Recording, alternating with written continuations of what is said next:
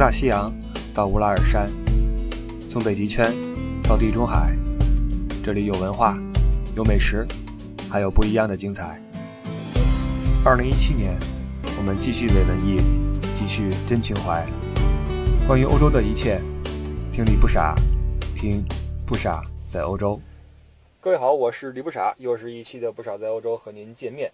呃，这期的节目呢比较特殊，魏蜀魔呢因为录音的环境啊，这是史无前例的在户外进行的。我在车里面啊，这个车现在停在瑞士卢塞恩 南部的铁力士山脚下，带着两个人来这儿玩，两个人已经上山了。那这个我在车里面没事儿，怎么办呢？就把这个节目录出来吧，因为这个团的行程为期十二天，跨两个周末，中间。忙来忙去也没时间去准备节目，咱们这一期呢就在车里面把它给说一说啊，聊一聊近况，没有什么硬料啊。这一期，呃，现在天气不是很好，在下雨，但是雪山上面应该还好，因为这个这地方海拔大约是七八百米吧，呃，欧洲这边的云都不高啊，呃，半山腰就是那个雨云飘来飘去的。上了山之后呢，往往是穿过云层之后，上面是一片晴天，所以上山的时候。这山里面的天气啊，变幻莫测。希望两个人能有好运气。说到这两个人呢，呃，这是我第一次以李不傻的名义去接待客人。以前都是旅行社给我发一些活儿，当然这个也是，只不过呢，不同的是两个人是找到我，然后问我怎么能报我的团。呃，最近也有很多朋友在问这个问题，怎么着能请到你呢？实际上这个。这一次，这两个朋友呢也是赶巧，我最近没事儿，然后这两个人也有时间，于是委托我比较熟悉的旅行社呢，就做了一个行程，做了个报价，就把这事儿给他搞定了，带着两个人玩了一圈，还是很开心的哈。三个人一个小车，呃，弄个这个全景天窗，看着这个景色，在欧洲跑，巴黎近啊，巴黎逛几天之后，之后到了，到了勃艮第啊，地荣啊什么的，呃，然后到科尔玛，又到了现在的瑞士。行程走了快一半了吧？呃，中间有很多的美丽的照片之类的哈，我都放在我的博客上面了。新浪微博艾特李不傻，有兴趣的话，各位可以去去看一看。包括在巴黎遇到个扒手哈，跟我过了过招，呃，过程在微博里写了，这就不说了。大家有兴趣可以去微博看，还是很惊险的哈，差点就被顺了啊！这要被顺了的话，就无颜面对江东父老了啊！这个专业旅游人士被扒手给偷了，就太丢人了。那今天到了瑞士，两个人上了雪山，接下来呢会去德国啊，最后从法兰克福再出境。目前为止呢，和两个人玩的都很开心啊，这个希望这个旅途可以一直的顺利下去。那今天我们就不说别的了啊，来说说这个旅程中的一些见闻吧。也不是什么新闻啊，说一说感受，因为是从巴黎开始的这个旅程，那么就说说巴黎这个城市。以前一直没说过法国啊，没说过巴黎，没说过什么尼斯等等的，为什么呢？因为这个一是我并不在法国生活，所以在这些生活细节的问题上呀，对法国呢不敢妄言啊，不敢妄言。再有就是巴黎这样一个如此丰富的城市，你说轻易的去把它给聊出来也不是很容易啊，也不是很容易。这些大地方呀。对我来说呢，都不是太敢轻易的去拿出来讲，因为怕讲不好。很多人还说这个说说文艺复兴吧，说说美第奇吧，这些其实都是我的兴趣点所在啊。其实，在我心中，越重要的东西，我越会在后边慢慢的放出来，因为我自己需要时间去准备，去多看一些材料，这么回事。但是巴黎呢，咱们就来简单的聊一聊，因为对巴黎的这个感觉啊，随着去的次数的增多，确实是在发生很大的改变。因为之前呢，前几年呢，我对法国呢，呃，以及巴黎啊，其实是有一些呃偏见。但是我这人对很多事儿都有偏见啊。你听我节目听多了，你就知道了。别为这事生气啊！很多人一听我说什么话都特别不高兴，哎，没必要啊。这我也是一个有情绪的人啊。这个你就容忍我一下吧啊！谢谢各位。对巴黎呢，以前有些偏见，觉得这地方的人，啊，这个这个不靠谱啊，就是也就是一般的德国人对法国人的感觉吧。呃，瞎讲究什么浪漫啊？完了，这个成天这个擦点香水，然后穿的倍儿时尚，然后做事慢慢吞吞，然后交通不便捷，开车不规矩，等等吧。这也是一般德国人一说法国人就这个感觉哈，这个态度。但是随着来的次数的增多，发生了一些改变。呃，现在我在瑞士啊，实际上瑞士和法国这两个国家在我心目中的这个形象啊，哎。正好是像一个天平一样在发生倾斜。以前我对瑞士印象特别好，我觉得这是欧洲国家的典范啊。当然现在也是，你从政治体制啊，从这个公民自治啊，包括人民对这个自己国家的这个参政意识等等哈，它确实是个典范。但是呢，在生活的点滴上，在给人的感受上面，给我的感觉确实慢慢觉得，哎，好像法国更令人觉得舒服了，瑞士反而觉得有些拘谨，有些严肃。先说这个法国，说巴黎吧。这两位的飞机呢是下午降落，那我为了这个不迟到啊，我就提前一天从法兰克福出发，开车嗷嗷嗷，六个小时到了巴黎，到了城里面，嗯，一如既往的堵车啊，很多这个巴黎的上班族哈是从来不开车的啊，上班的话就坐地铁，巴黎地铁还是很发达的。我呢也是有心理准备，所以也没有觉得太过分吧。只不过当你开了六百公里之后呢，再进城堵来堵去的话，其实这个精神上还是比较疲劳的。在当时确实是有点火有点大，因为这堵的就动不了了，你知道吗？巴黎这个城市呢，它建的时候是不可能想象到后来会有这么多车出现的。它这个建成建的也早，它还不像柏林。你像柏林的话，都是大宽的街道，像美国或中国的很多城市哈，建的比较晚。所以可以容纳很多的这种大型的这种车辆呢进出，还是有这个吞吐量的。但你到巴黎的话，那小街，而且这个法语区的这个街道啊，有一个特点是什么呢？呃，你可以看这个地图，呃，中国的城市呢，做过帝都的这些城市哈，都是这个按照我们中国的传统的城市布局来规划的，这个坐北朝南呀。中间有个呃衙门政府啊，然后这个府前街呀、府前西街呀等等哈，是这么来的，钟楼鼓楼啊。但是欧洲不是，欧洲这街呀，它都是那个七里拐弯的，以教堂为中心，之后这个往两边发散，没有什么具体的大规划，盖哪儿是哪儿。但是法语区呢，像巴黎呀什么这种城市哈，它这个街道呢也有一定的特点，它是在城市中有很多个星形广场。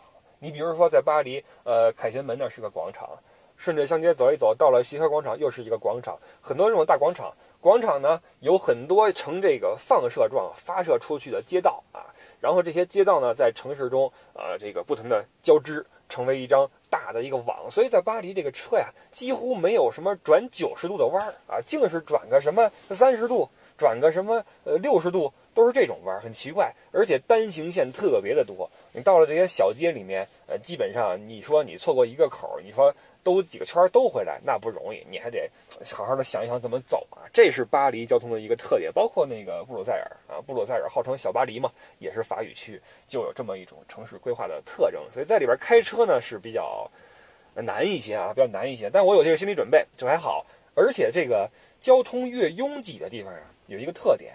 就是这开车呀，你就可以随意一些。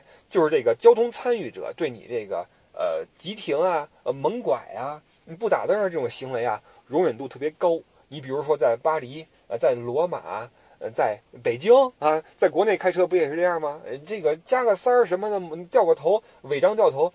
都是没什么大事儿，咱们看了司空见惯。这你要是到了瑞士，那不得了了啊！人家摁喇叭就就心里就骂你了，肯定要骂你了。这是一个区别。所以这个巴黎去多了之后，包括法国去多了之后，觉得嘿也还行，开错就开错了啊！你不用有什么负罪感。你要说你在德国开车，在瑞士开车，哎呦，有的时候特紧张，为什么呢？你怕开错。虽然你不会影响到任何人，但是啊，这个目击者会瞪你，你知道吧？不管是过路的呀，还是对面开车的呀，会瞪你。搞得你，你说咱也是良民，只不过是因为一个不留神开错个道，或者嗯拐错个弯儿，有什么的呀？嗯，不能容忍一下吗？哎呦，不行啊，这个正义感特别强。你到了这些呃法国什么的，没事儿啊，你错就错了，逆行怎么了？你倒回去就完了呗，我等你就是了啊，等你就是了。大家都很随和，所以这个去多了之后哈，从交通上面就觉得，哎。其实挺舒服的，乱着开呗，对吧？乱着开呗，挺舒服的啊。这是一个。于是那天呢，在巴黎堵了个一一个小时，一个半小时吧，啊，吃了点东西，呃，睡一觉。第二天到机场接了两个人，然后那个见面啊，寒暄一下。这个 小伙特客气，见着我跟我说，呃，不傻大哥你好。这是我第一次以这李不傻的名号接团，搞得我还挺挺挺觉得挺挺奇怪的。因为，呃，首先是没什么压力啊。你你要是接那种公司的正规团的话，你也不知道对方是什么人啊。像这个呢，之前呢有一定的呃直接或者间接的沟通，了解一些情况，你就觉得挺随和，就是朋友嘛，一起玩嘛，对吧？三个人开个小车一起玩呗，就很很开心啊。开着车往城里边嗷嗷嗷进来啊，找个酒店住下，然后就开始在巴黎里面走。呃，这种小车游呢，有个好处就是它可以走得比较深。这个深并不一定指的是说深山老林那个深，而是你玩的呢可以更细一些。你比如说你大巴游的话，呃，肯定很多朋友去过巴黎哈。大巴游的话，那几个点啊，巴黎那那几个几个标志性建筑，凯旋门，呃，圣母院，呃，什么卢浮宫，凡尔赛宫，铁塔，就这五样就没了，对吧？顶多让你在乡街上边，呃，走个五分钟啊，完了。最近那歌不是唱吗？在那个什么路上走一走啊，窝一窝。然后你还把手揣进裤兜什么的，你在乡街上大巴团，你没什么时间把手揣进裤兜啊，你就得集合了啊，就集合走了。因为大巴车呀，有一个缺点是什么呢？巴黎城里面很少有能够住下三十多个人的酒店，都要住城外去。那每天进城出城要堵很长时间，这也是一个无奈的地方，所以时间会花费在这个进城出城上面。但小车就不怕啊，你这五六个人，就这次两个人。一个双人间搞定，住哪儿都可以。于是，在巴黎城里面找了个酒店住下，也很舒服哈。每天这个时间就不用浪费在进出上面，同时也可以去一些这个这个好停车的地方。因为巴黎，我说过没有，在巴黎停车的话，呃，很多人是不拉手刹的啊。因为这个车想倒出来的话，要前面顶一顶，后边顶一顶啊。你在巴黎看这车的鼻子和屁股经常是瘪的啊，他们也不修了，无所谓啊，无所谓。我在巴黎还曾经追过尾。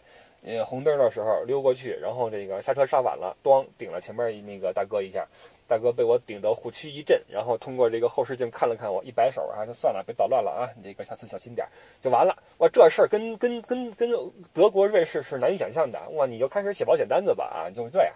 所以在巴黎就很很放松啊，呃，开着小车四处转一转。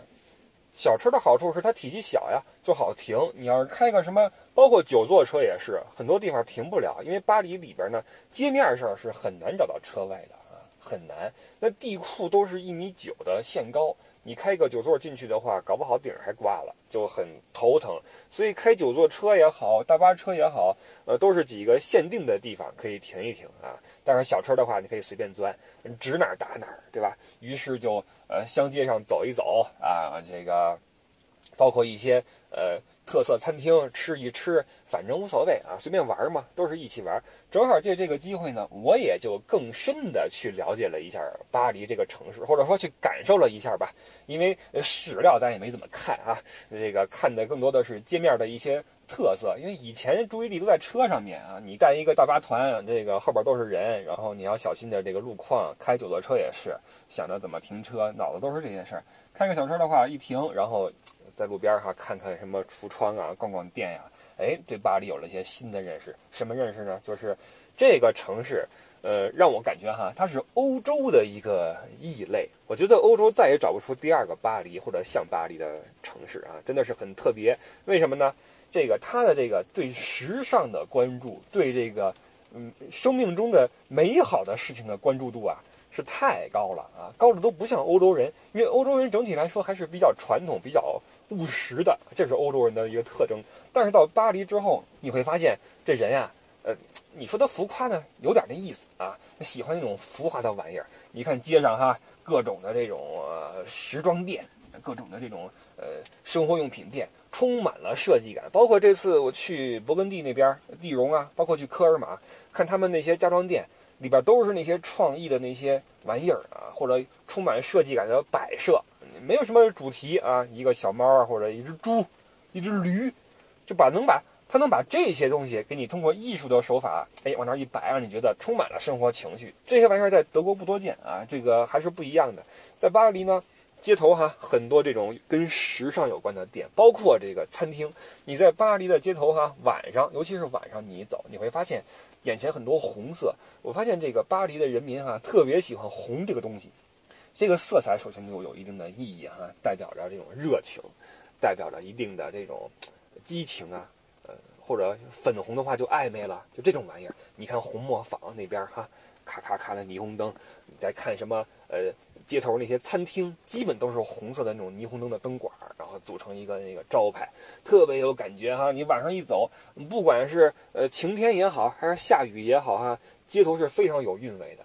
在巴黎，你感觉不到这个黑夜的来临。你在欧洲其他城市，哇，八点钟以后没了，人都没了啊！走街上人就看你干嘛呢？这是你自己都觉得肝颤，对吧？走巴黎不至于。当然了，巴黎的晚上还是有点危险的哈。这次我不就碰到扒手了吗？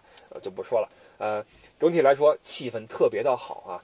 而且我发现一点是什么呢？就是巴黎这街头这个广告画什么的哈，特别漂亮。嗯，不论是那些大商场，比如说老佛爷、巴黎春天。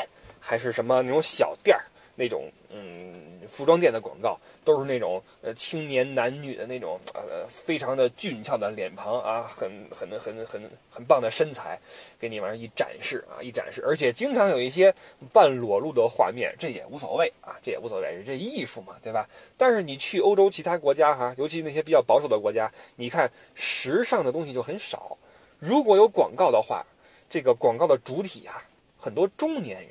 我在德国，我都发现哈，很多广告都是中年人，他们特别喜欢针对中产做一些广告啊，这一家四口啊，怎么着啊，包括老人啊，这个呃，比如说牙膏广告啊，咱们假如啊，您可能是个老人啊，吃口冰激凌，然后哎，冲你咧嘴一乐啊，我用这个牙膏。但是同样的东西在法国，肯定是个妙龄的女郎啊，然后那个涂着大口红，啪咧嘴一笑啊，我用这个牙膏，你知道吧？这是一个区别。我这是举例啊。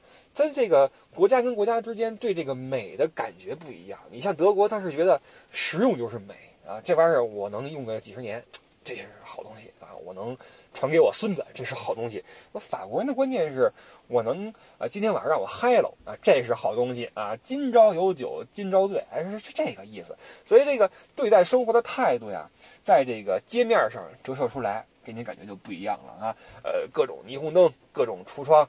包括各种的餐厅啊，在巴黎你是永远不缺这些餐厅的，走几步就是一个餐馆啊，这个呃法国餐呐，意大利餐呐，呃什么呃德式餐就少了哈。在欧洲呀，你会发现，呃意大利餐在很多国家都有，因为这个披萨呀、意大利面呀，呃比较的方便，而且呢也很实惠。但是法餐很多国家你很难找，你很难找。你比如说在德国一些小镇里面哈。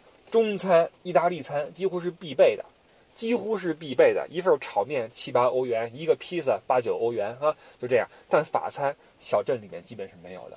也就是说，你想吃法餐的话，基本上你还是要来法国啊，来法国。这次就是带两个朋友，呃，去了一个，不论是在本土还是在这个呃来这儿玩的人的这个口口相传中啊，都是很有名的一个特色餐，也不贵啊。进去之后吃了一顿，呃，照片也放在微博里面了，吃的还。挺美哈，只不过巴黎这个消费还是可以啊，还是可以，这个物价还是比较高的。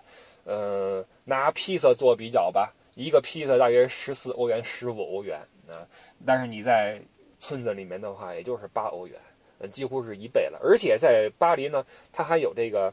呃，百分之十到十五吧，我记得是十五那个服务费，也就是说你看的是你点了三十块钱东西，但最后你出来之后不是这个钱啊，比它要多一些，这个人家往那儿一递，你你就得给，这没办法啊，这巴黎的消费还是比较高，小费你再付点儿，那这个花销还是挺大的。而且我听一些在巴黎生活的朋友说，这个房租也很贵啊，基本上在城里边的话，啊二十平嗯就要上千欧元了啊，这个还是。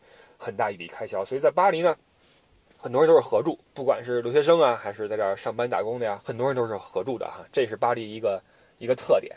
还有一个哈，巴黎这个人呐，对这个时尚的这个追求哈，特别的猛烈。咱就不说那些大商场里边那些时尚专柜了哈，那确实都是那些潮男潮女什么的。街上你看也是，在巴黎街头走的人哈，有点跟那个米兰的意思似的，都特别的注重穿着啊，不愧是时尚之都，米兰也是。你基本看不见穿什么羽绒服的啊，大棉袄没有，都是那风衣啊，戴个围巾，头发修的倍儿利索，小皮鞋擦的哈，织那个黄眼啊，这个一走哈，而且还有一个法国呀，没胖子，身材都不错。我倒不觉得是他们刻意保持的啊，主要是法餐比较贵，还有法餐呢，它量少，这是实话实说啊。你在德国吃饭，握那肘子，对吧？你要个什么东西都是一大份儿。什么猪脖子什么的啊，煎猪排什么的都是一一大份儿。在法国的话，那餐份儿少一点儿，而且包括中餐啊，中餐在德国的话，你点一个菜，那饭是给你的，给你一盆儿啊。你在巴黎的话，你要单点啊，一欧元一碗饭，那一碗好就跟你团个雪团似的，你知道吧？一口就没了。所以这个可能也变相的促使了法国人身材比较好啊，起码是比德国人好。所以你看巴黎街头这些穿着很漂亮的年轻人哈，呃，这个跟那儿走来走去，哎，也是一景儿。尤其是姑娘们，你看这天儿，现在是二月份啊，二月底三月初。天儿可不暖和，那姑娘们照样穿着小裙儿哈，穿个那个什么打底裤，那叫叫什么啊？还是什么呃丝袜什么的哈，走拿根烟，啪一边走一边嘬一口，哎呦那个范儿哈，确实是正啊，确实是正。咱不是鼓励抽烟啊，就觉得他们那个哎对待生活这感觉还是挺有意思的。这些东西你除了巴黎的话，你很难看到啊。这个穿着还是很很入时的，包括在巴黎的。我发现哈，中国人也是在巴黎混迹的我们的同胞啊，跟那些在其他地方呢是真是不一样。在巴黎的中国人啊，特别注重这个穿着啊，这个气质。你像我在德国的，像我这样的啊，操哥，我那天在巴黎，我就跟几个朋友说，我说你一看我这样的，知道是德国来的中国人，你知道吗？一看你们这样的，知道是在巴黎混的。为什么呢？你看我穿的球鞋，你们穿的皮鞋，我穿的是仔裤，你们穿的那就是那种啊什么料子，我也不知道哈，倍儿漂亮。哎，时不时还露露脚脖子什么的哈，看着就是时尚感，八分七分的。就我这个哈，十二分，倍儿乐特。上面也是我这一个大毛衣一裹，完了啊，穿一夹克。你们这好，小风衣、小小围巾的哈，头上还抹了油，一身香味儿什么的。哎呦，就是不一样。所以这个环境对人是有影响。你在德国待多了之后，你不觉得这玩意儿有什么好留意的？你穿漂亮了，人也不看你，对吧？你就自己过舒服了就完了。在巴黎不是哇？你再看那些商场里面。工作的那些同胞，因为这旅游业巴黎是了不得啊，实在是了不得，所以这个中国的团队也很多。嗯，那些那个时装店呀，就必须要请一些中国的这个员工去啊，作为一些招待，不然他伺候不过来嘛，他也语言也不通。你看那里边的那些华人，哎呦，那气质真是不一样啊！哎，这个动作呀，谈吐呀，高级啊，高级，时尚，潮啊。潮，我都不好意思进去，都不好意思跟人说话，你知道吗？不好意思跟人说话。这头上你不抹点油，你好意思混巴黎吗？你知道吗？他就这么一种感觉哈。所以这个在巴黎，大家对时尚的关注之高哈，让我感觉哈，让我感觉哈，导致很多男性啊，都有点太细致了。你懂我意思吗？你懂我意思吗？太细了，一说话那个。都有点扭捏了，你知道吗？都有点扭捏了。唯独在巴黎，我见过很多这种咱们的同胞啊，男性啊，都扭捏了，你知道吗？哎呀，这个一个细致啊，我就不多说了哈。当然不是什么坏事啊，我只是说这个巴黎这个城市对人的气质的影响，以及你在这生活所追求的东西的不同，这个是巴黎这次给我的一个感觉：时尚啊，美，然后这个美食，高消费，这个是巴黎给我的一些。大面上的感觉，那旅游上面的事儿咱们就不多说了。反正这个去的话，你是大巴车去的话，我你也没办法啊。我说的，呃，天都掉下来了，你也只能去那几个地方。然后你小车的话，可以呃四处走一走，吃点什么本地特色之类的，这个还是一个比较好的方式哈。所以这次跟这两个朋友一起呢，就很开心啊，天天在那转，还去了个那个巴黎那个城北边那个圣图啊，呃，跳蚤市场。很大一个市场，以前从来没去过，为什么呢？大巴车是不可能的啊，几十个人往那扎是不可能的。那小车基本上也都是商务团队啊，我几乎是没有怎么带过旅游团队的啊，没有。而且这个旅游团的行程里面排队都很紧，你也没时间说是去呢这种地方去感受他们的这种另外一面啊，没时间。那这次就比较好，商量着来啊，哪块我看行程里边咱们觉得一般的，或者说咱们今天时间富裕，咱们可以加点东西去去玩一玩，对吧？跳蚤市场有兴趣吗？有兴趣咱们走啊！开过去看了看，看了看他们这个地摊儿啊，什么旧货呀，特别有意思啊！这个还是从多方面领略了一下这个城市的各种的风情，让我觉得这城市确实是很丰富，而且是独一无二的，在欧洲绝对找不出第二个巴黎了啊！所以难怪法国人自己也说说这个我们法国只有一个城市，就是巴黎。其他地方都不是城市，但是这话你让在那些里昂的，在什么兰斯的、呃地荣啊，包括南法那片的城市的人听了之后会不开心啊。我有一个朋友是从里昂住到了巴黎，天天跟我说里昂好，巴黎不好，巴黎不好。但是我觉得这个对一个城市的感觉哈，它会变。开篇咱们就说了，这感觉会变的。你像我几年之后啊，慢慢的喜欢上了这个城市啊。晚上的时候你出去，去年啊，我我在微博里边贴了个照片，晚上出去啊，还有视频呢啊。这个晚上十一点多，快十二点的时候，在外边吃晚饭，你可千万别以为这时候没人了，餐厅满的，满的全是人，小桌子一摆哈。你要知道，在巴黎那种临街的小的饭馆啊。小桌子圆桌一摆啊，两个人凑那块吃个晚餐，看着远处那个铁塔，晚上不亮灯了吗？时不时的还闪闪光。哎呦，觉得这个气氛真是好，你在欧洲其他国家感受不到。晚上呃吹着晚风啊，当然现在比较冷啊，夏天夏夜晚风啊，喝着小酒，看着那铁塔在那闪，旁边是这个呃好多呃时尚的年轻人在那儿聊天。哎呦，这个感觉确实是好。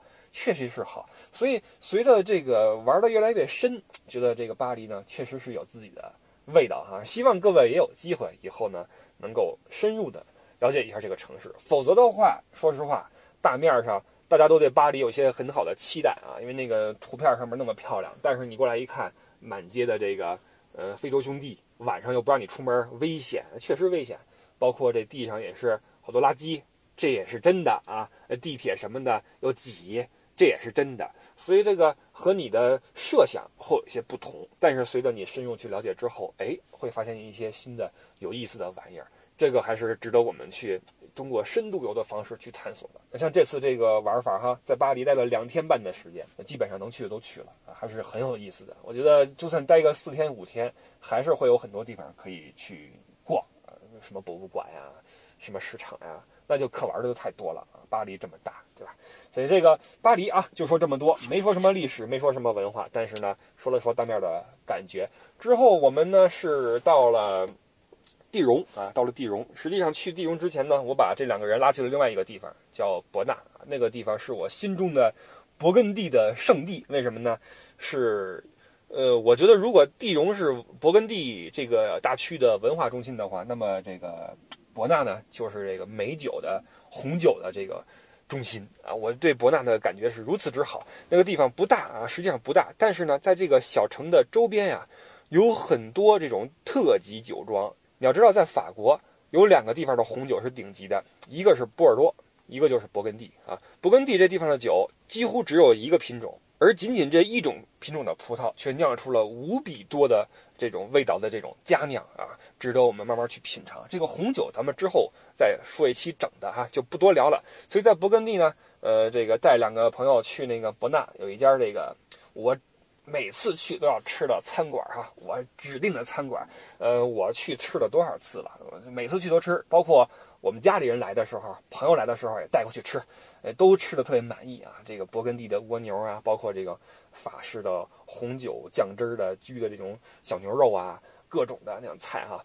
包括那个蘑菇和蜗牛肉拌在一起的那种，呃，沙拉呀，哎，不行，有点饿了啊，别不不说这个了，就吃着就肚子就叫了，又肚子就叫，吃着就很美啊，吃着很美。之后呢，沿着这个酒庄啊，特级红酒之路，这条路不得了啊，在夏天的时候，很多啊，全世界的红酒爱好者会来这儿，带着朝圣的心理来这儿去游览啊，很多的这种世界顶级的名庄就在这个路的两侧。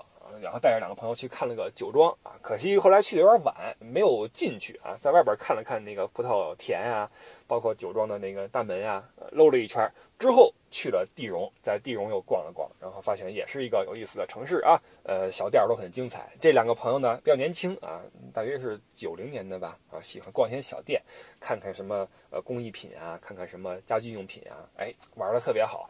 呃，在法国待了三天多四天的时间，今天终于出来啊，到了瑞士上雪山。这个，所以呢，今天这期节目我就是在雪山脚下的车里面啊，呃，听着雨声，看着这眼前慢慢驶过的小车啊，看着瑞士这些啊穿着滑雪服、抱着雪板上山的人群啊，在这儿给各位说一期节目啊。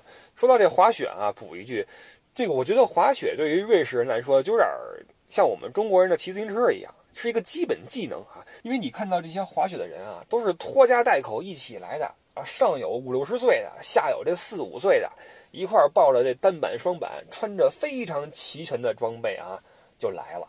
这个装备哈，我们知道这个不论是什么活动，不论你是钓鱼，还是什么玩什么呃高尔夫，还是玩什么，都有一批这个装备党，就是我我不论我玩什么，首先这个顶级的一套装备我得有啊，我得有。当然这也不是什么坏事儿啊，只不过有这么一批人有这爱好。但是在瑞士，这个滑雪的人哈，起码你这个装备是必须是齐全的，你雪镜啊、头盔啊、手套啊，绝对是要齐全的。在国内的现在这个滑雪也成为了一个比较嗯平常的运动了哈，很多人去滑雪，但是我觉得很多人对这个防护措施这个想的还是不够周全。在欧洲哈，不管你再怎么浪漫，再怎么这个有激情，防护的措施是一定要做好的。不论你是驾车，安全带系好，包括你滑雪，头盔要戴好。嗯，刚刚不是摔死了两个吧？好像是，就是我之前在北京的时候听说那个雪场。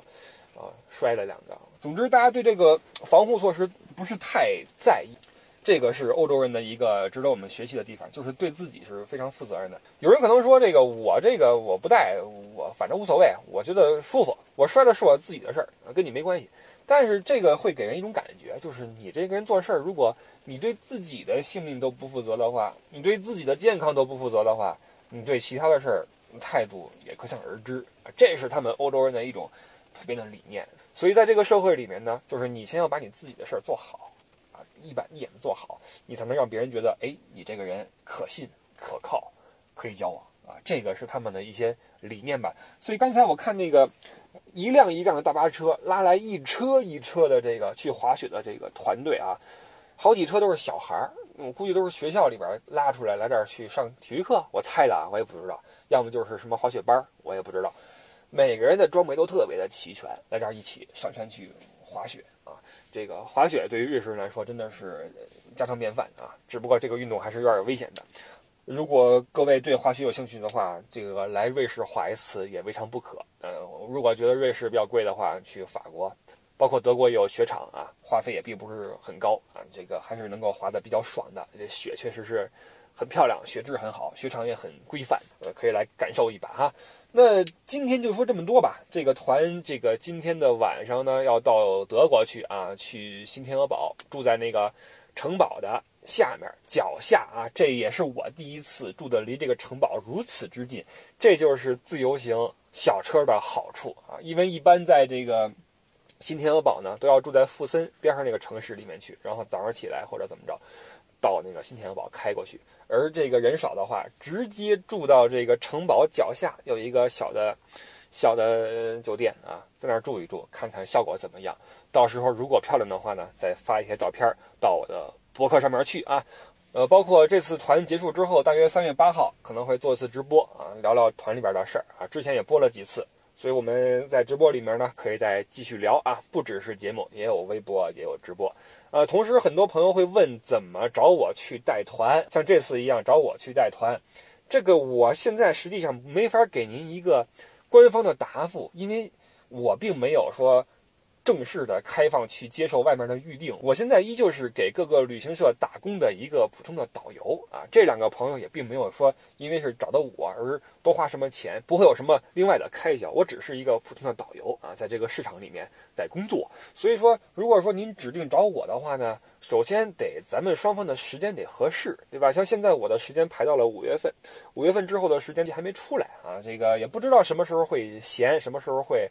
忙，所以等那个时间排好之后，我中间挑一个空单，可能会在微博里面说，哎，我这期间是空的啊，并没有旅行社来约我。这样的话，如果您正好也有时间的话，我们可以凑到一起，我给您推荐一个旅行社，您跟他那块儿把这个事儿咨询了啊，横向的比较一下，觉得合适，那就报个团，可以指定来我来带，是这么来的。所以说，如果您说这个不啥，我想约你怎么着，这个东西。